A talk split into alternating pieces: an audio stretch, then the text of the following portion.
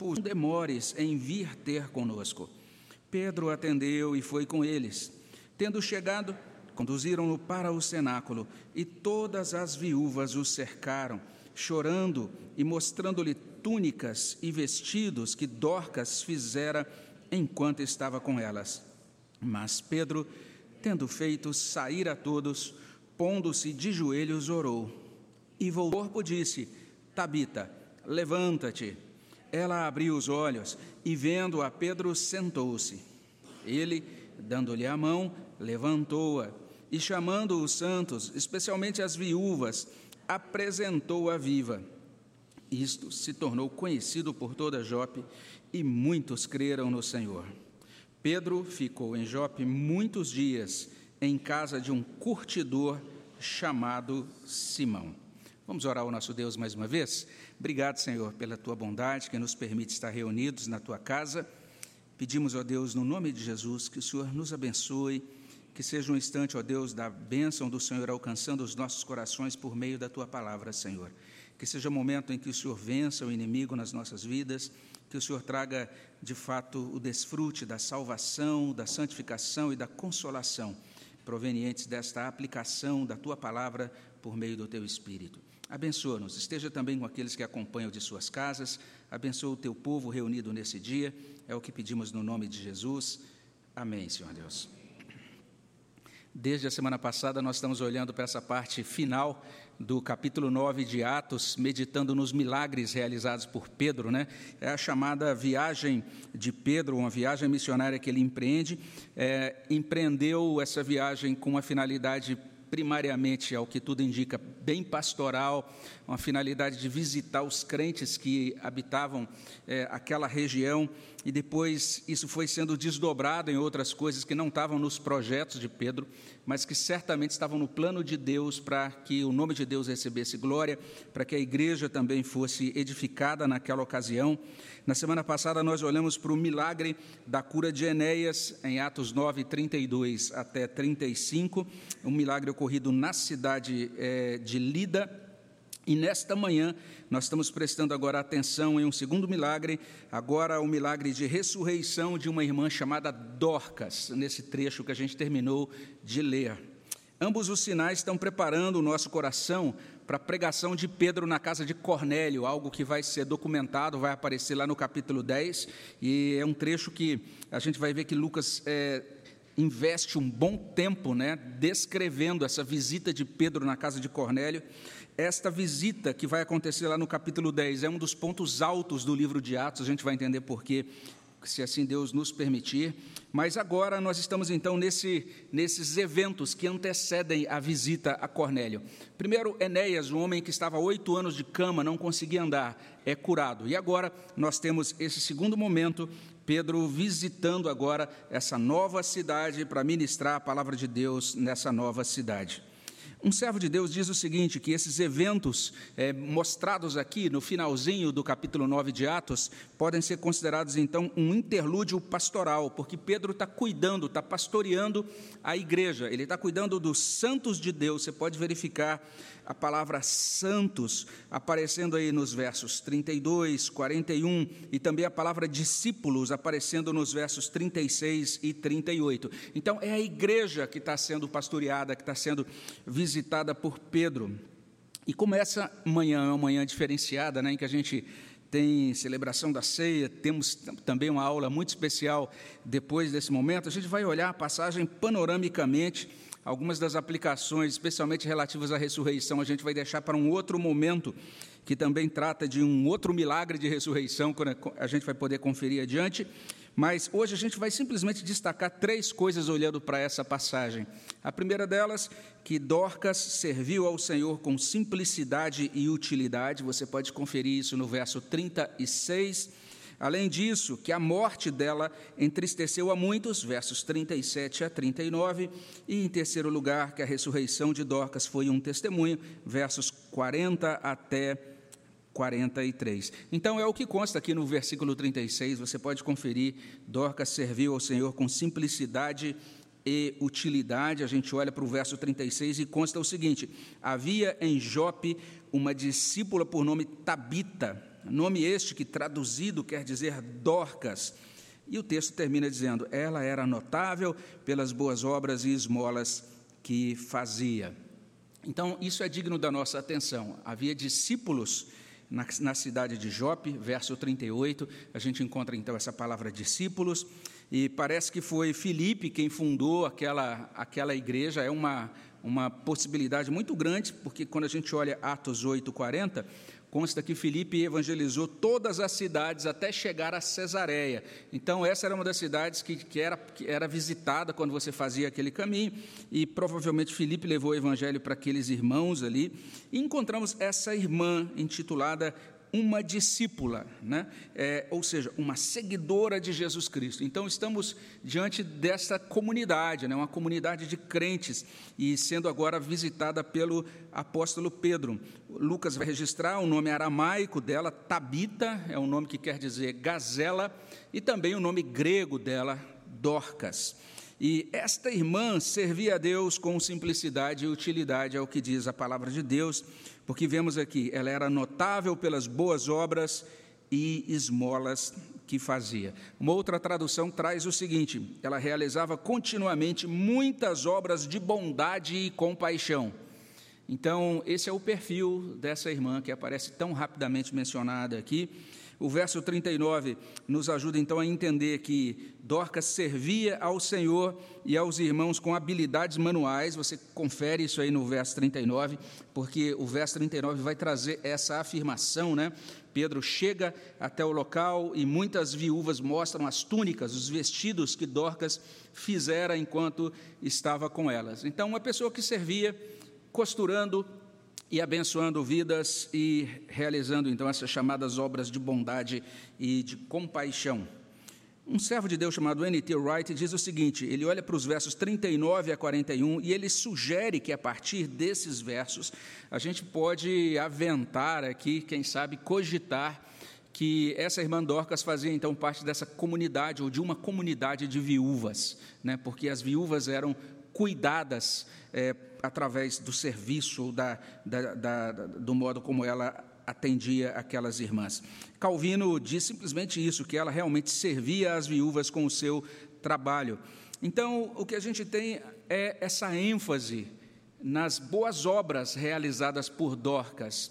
Esse tipo de ênfase não é muito é, popular no nosso meio evangélico, não é muito enfatizado no nosso meio evangélico, até por conta da nossa herança reformada, né?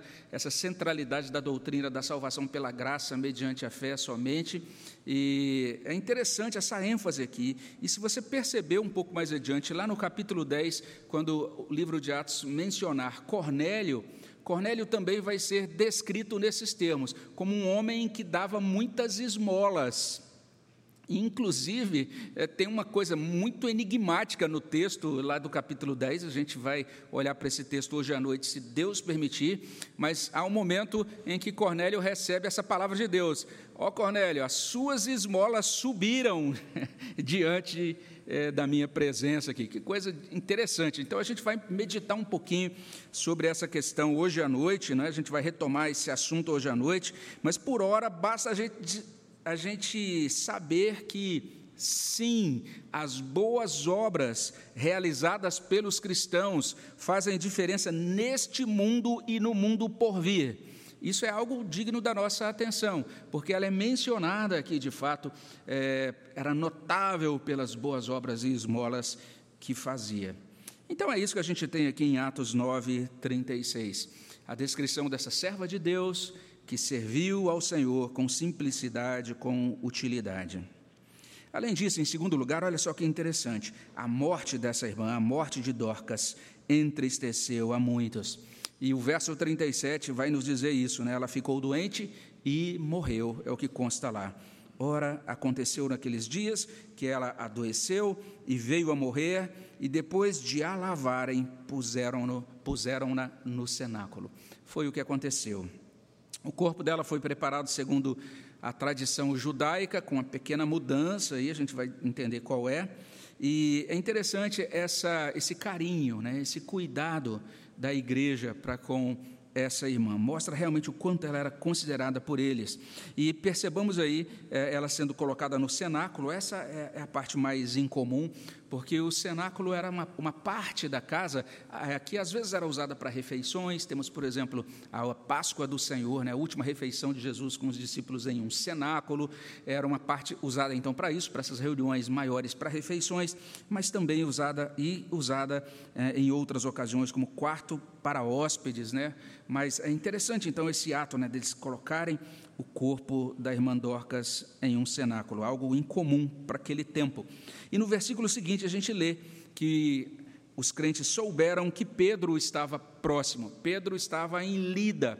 Pedro tinha realizado um grande sinal em Lida, né? Aquela notícia da cura de Enéas correu longe, a gente percebe isso lá no finalzinho é, é, do relato anterior, no verso 35, viram-no todos os habitantes de Lida e Saron, os quais se converteram ao Senhor. Então, a notícia da cura de Enéas, olha, o apóstolo Pedro está próximo, ele já curou uma pessoa, algo impressionante aconteceu.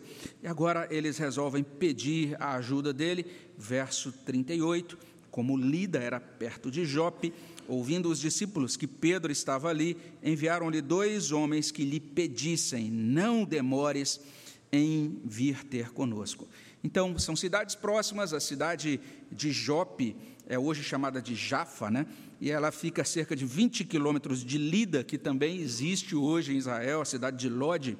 E então, cidades muito próximas, é, caminhando, era cerca de quatro horas de caminhada para alguém em boa forma. Para mim, uns quatro dias e meio, mais ou menos.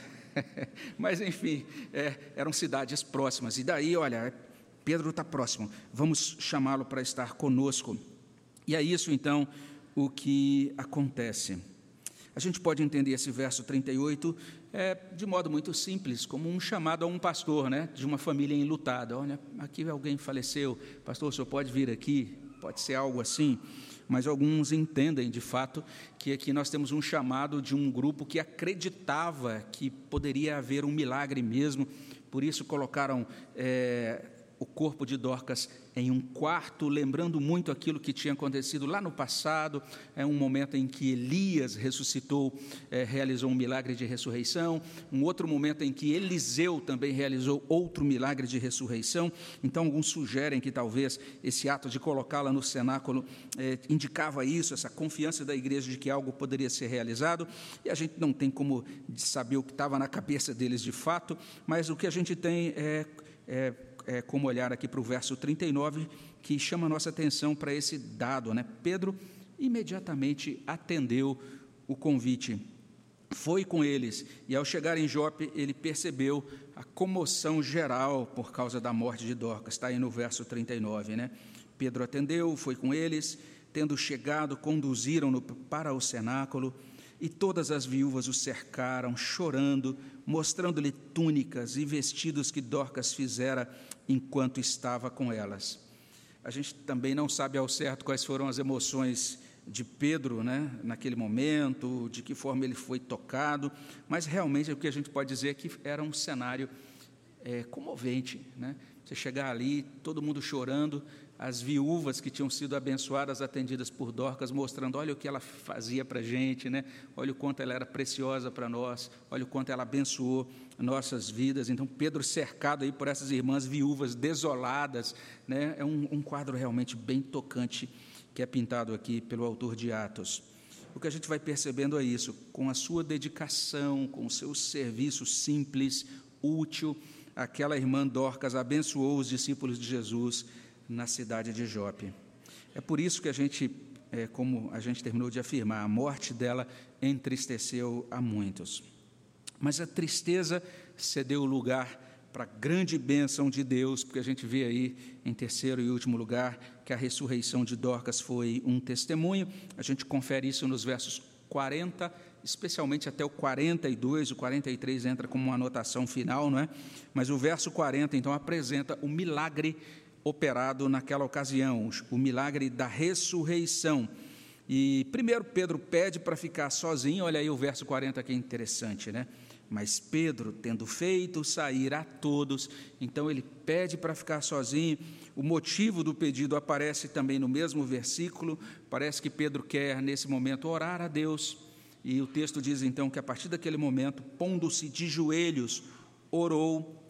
Nós também não temos aqui o conteúdo da oração, podemos imaginar o que, que Pedro, quem sabe, é, pronunciou diante de Deus naquela ocasião, não sabemos se ele pediu para Deus consolar os presentes, não sabemos se, Deus, se ele pediu para Deus dar direção a ele, enfim, tudo isso é, a gente pode imaginar, não consta no texto, mas mesmo sem saber o que ele disse a Deus em oração, nós sabemos o resultado da oração, porque a partir daquele momento Pedro foi revestido de grande autoridade, de grande poder, como a gente lê, diz aí o texto, e voltando-se para o corpo, disse: Tabita, levanta-te. É muito interessante, ele profere uma ordem, um comando, e depois que Pedro profere aquele comando, olha o que o texto diz: ela abriu os olhos e, vendo a Pedro, sentou-se. Olha que cena impressionante. Então, como consta no verso 41, ele, dando-lhe a mão, levantou-a e, chamando os santos, especialmente as viúvas, apresentou-a viva. Eu fico imaginando essa cena, né? O cenáculo é esvaziado a pedido de Pedro, imagine você ali, e aí Pedro chega, e aí Pedro diz: oh, agora eu preciso ficar a sós, fecha a porta, e você fica lá fora, o que está acontecendo? Imagina isso, né? As pessoas ali chorosas, sem entender exatamente o que se passa. De repente, Pedro abre a porta e do lado dele, tomando toma, tomada nas mãos dele, Dorcas, como a gente diz aqui no Brasil, Vivinha da Silva. Né? Imagina isso, que coisa espantosa. O espanto de alguns, a alegria de outros, talvez tudo misturado, não sei, né? Que coisa interessante aconteceu naquela ocasião. Então, por um lado, a gente tem aqui Pedro sendo adicionado a esses homens de Deus que foram usados para ressuscitar pessoas. Né? A gente já tem antes dele, como eu mencionei, Elias. Elias ressuscitou o filho de uma viúva numa, num lugar chamado Sarepta. Você pode conferir depois em 1 Reis 17, 17 a 24. A gente não vai ler o texto aqui. Em seguida, nós temos Eliseu. Eliseu também ressuscitou o filho da mulher sunamita, lá em 2 Reis 4, de 32 a 37. Você pode depois ler essa história, que é bem interessante. E é, e é interessante que tanto Elias quanto Eliseu também pediram para ficar sozinhos, oraram a Deus antes do, desses milagres de ressurreição registrados no Antigo Testamento. Mas, por outro lado, Pedro está dando continuidade à obra de Jesus. Porque o que vai acontecendo aqui em Atos é interessante. Lucas faz questão de colocar algumas coisas no livro de Atos que, de certa forma, ecoam, né? quase que replicam coisas que Jesus fez em Lucas né? porque esta é a ênfase de Lucas no Evangelho de Atos. Ele começa, no Evangelho de Atos, no livro de Atos. Lucas começa o livro de Atos escrevendo isso, né? Atos capítulo 1, versículo 1, é, que ele escreveu falando sobre as coisas que Jesus começou a fazer e a ensinar. E aqui em Atos ele está mostrando as coisas que Jesus continuou a fazer e a ensinar. Então é isso que a gente tem diante de nós, Jesus realizando a sua obra agora por meio dos seus apóstolos, por meio da sua igreja. E quando a gente olha, por exemplo, para o Evangelho de Lucas, em Lucas 7, de 11 a 15, a gente tem uma ressurreição que Jesus opera, né? ele, ele, ele ressuscita é, o filho de uma viúva na cidade de Naim, e ele dá uma ordem ao menino morto, lá em Lucas 7,14: Jovem, eu te mando, levanta-te. Olha como se parece né, isso que aconteceu lá, o milagre de ressurreição operado por Jesus no Evangelho de Lucas, e agora o milagre de ressurreição operado por Pedro no livro de Atos. Né? E se você der uma olhadinha, até comparando essas duas passagens, né, Lucas 7, de 11 a 15, com Atos 9, de 36 a 43, você vai perceber que também depois da ressurreição, lá em Lucas, muitos creram, deram glórias a Deus, né? a fama de Jesus correu então por aquela região. E aqui também nós vamos verificar no verso 42, aqui de Atos 9. Isto se tornou conhecido por toda Jope e muitos creram no Senhor. Então perceba que a replicação de um padrão, algo que acontece aí no livro de Atos. Atos 9, 31, diz assim: E a igreja crescia em número. Atos 9:35. Todos os habitantes de Lida e Sarona se converteram ao Senhor. E agora Atos 9:42, muitos creram no Senhor. O que é que o autor de Atos está dizendo aqui para a gente? Preste atenção, que coisa interessante. Essa teologia de Atos é muito importante, não é? é? E João Calvino percebeu bem isso. Ele observou o seguinte: ele disse, Deus poderia ter conservado Dorcas viva para que cuidasse das viúvas, mas ao ressuscitá-la dos mortos, ou seja, quando Deus permitiu que ela adoecesse, e morresse né, por conta da enfermidade, para depois ressuscitá-la, olha o que Calvino diz: ao ressuscitá-la dos mortos, ele concedeu-lhe duas vidas. Ao mesmo tempo, mostrou às viúvas o poder do seu filho como o autor da vida. Então foi um grande testemunho e a fé em Jesus Cristo foi abraçada por muita gente naquela ocasião. E mais uma vez a gente repete aquilo que a gente afirmou na semana passada: Pedro está operando o milagre, mas Jesus é quem está agindo, Jesus é quem está é, realizando esses sinais, curando Enéas primeiramente e agora ressuscitando Dorcas nessa segunda ocasião. O que o texto de Atos está mostrando para a gente é que Jesus está agindo em sua igreja e por meio da sua igreja. O que Atos está ensinando para a gente, que deveria ser uma, uma, uma grande lição, vamos dizer, algo que a gente deveria ter marcado na nossa mente e coração até hoje, é que conforme Jesus age, a igreja cresce. É isso que acontece na vida da igreja. Que coisa diferente, né, daquela visão contemporânea, né, de que a igreja vai crescer a partir da engenhosidade do homem, dos planejamentos estratégicos, dos métodos e das artimanhas é, que brotam do nosso coração humano. O tempo todo a Bíblia está dizendo ah, o crescimento verdadeiro de uma igreja acontece quando Jesus age na vida dessa igreja. E o relato então conclui com esta anotação no verso 43. Pedro ficou em Jope muitos dias em casa de um curtidor chamado Simão. E é interessante, a gente teve uma oportunidade de viajar com um grupo aqui em 2015 para Israel, e foi muito gostoso quando a gente chegou na cidade de Jope e você chega num local lá e você encontra no local a plaquinha. Esta é a casa de Simão o curtidor. Então você tem a localização da casa de Simão. Aí você fica imaginando, puxa, já pensou, rapaz, Pedro dormiu aí dentro, tomou café com, com Simão, né? Aqueles acontecimentos todos de Atos 9 e 10 é, eh, se deram aí na casa desse irmão que é chamado aqui de curtidor. E, e essa, é, esse verso final aparece aqui como literalmente uma anotação, né? é uma nota que prepara o leitor para aquilo que virá, como aprenderemos no sermão da noite, se Deus permitir. Mas por hora basta que a gente entenda isso. Né? A passagem do livro de Atos, a ressurreição de Dorcas foi um testemunho. E a partir daqui a gente pode é, concluir, como a gente sempre faz, recapitulando. Né? Se a gente olha para Atos 9, a partir do verso 36 até 43, a gente vai aprender aqui que Dorcas serviu ao Senhor com simplicidade, com utilidade, que a sua morte entristeceu a muitos, mas a sua ressurreição foi um testemunho.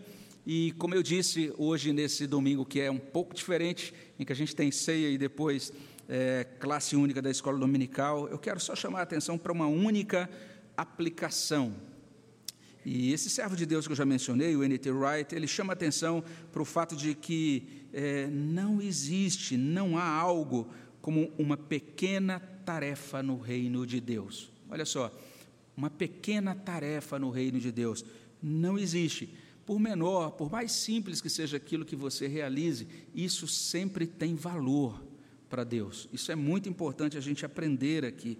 Então, nós temos essa irmã que é destacada aqui pelo autor de Atos, mas que ela, de certa forma, é, exemplifica, né, fica aqui como uma espécie de amostra para que a gente possa compreender que a igreja é constituída de milhares e milhões de pessoas que com muita simplicidade é, se dedicam a tarefas que parecem não ser tarefas muito significativas, mas que são fundamentais, são vitais para a saúde, para a existência de uma igreja.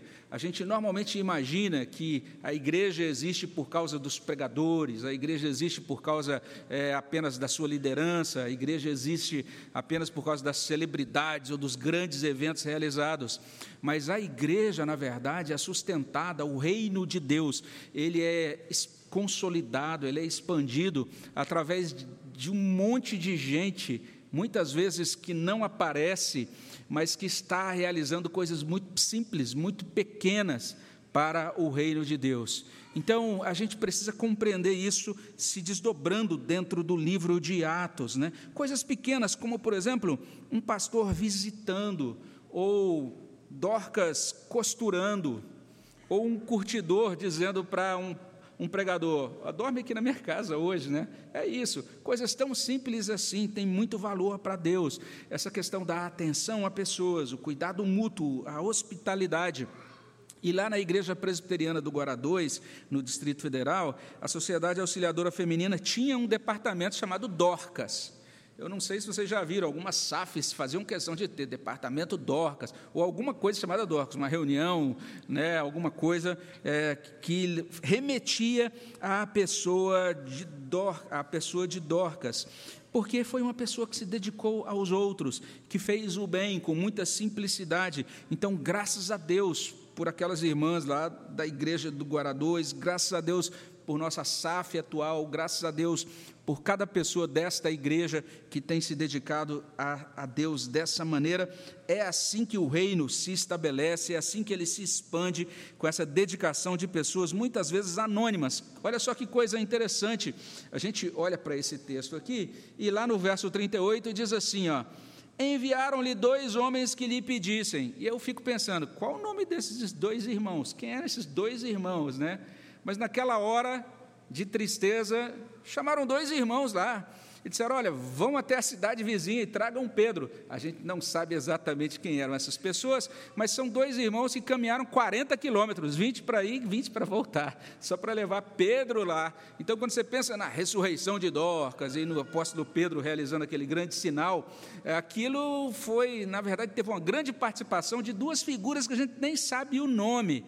Olha só como o livro de Atos mostra a importância de cada pessoa se colocando na, na, à disposição de Deus, dizendo: Estou aqui, para quê? Para ajudar. O que, que, eu posso fazer? Oh, vai lá, corre na cidade vizinha, vai em Catanduva e traz aqui fulano de tal. E aí você entende, puxa, que coisa bonita é o reino de Deus. Ele se expande com gente que chega na igreja não como usuário da igreja, não como cliente da igreja, não como espectador da igreja ou na igreja, mas gente que se assume como discípulo de Jesus, se coloca à disposição do Senhor e dos irmãos para fazer alguma coisa boa, para ser útil para a glória de Deus e edificação dos santos.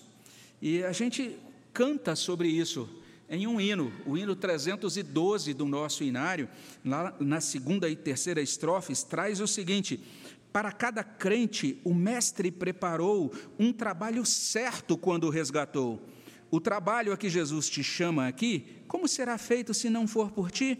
Mesmo que humilde, sendo para Deus, ele é contemplado lá dos altos céus, e o esforço feito não será em vão se tiver de Cristo plena aprovação. Olha que coisa bela! Nós podemos fazer algo que, ainda que pareça pequena para os homens, ele não é em vão, ele é contemplado dos altos céus.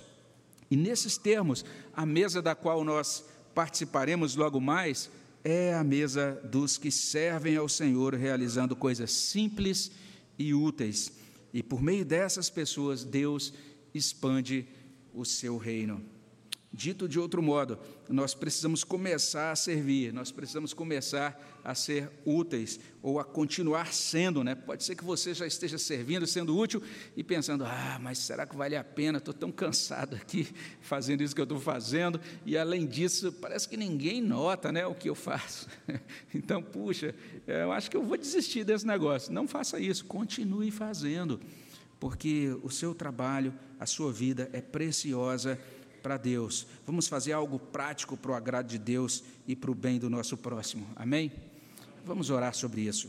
Senhor, abençoa os nossos corações, derrama tua graça sobre nossas vidas. Aplica essa palavra, Senhor Deus, para que ela produza o bom fruto designado pelo Senhor. É o que pedimos no nome de Jesus. Amém, Senhor Deus.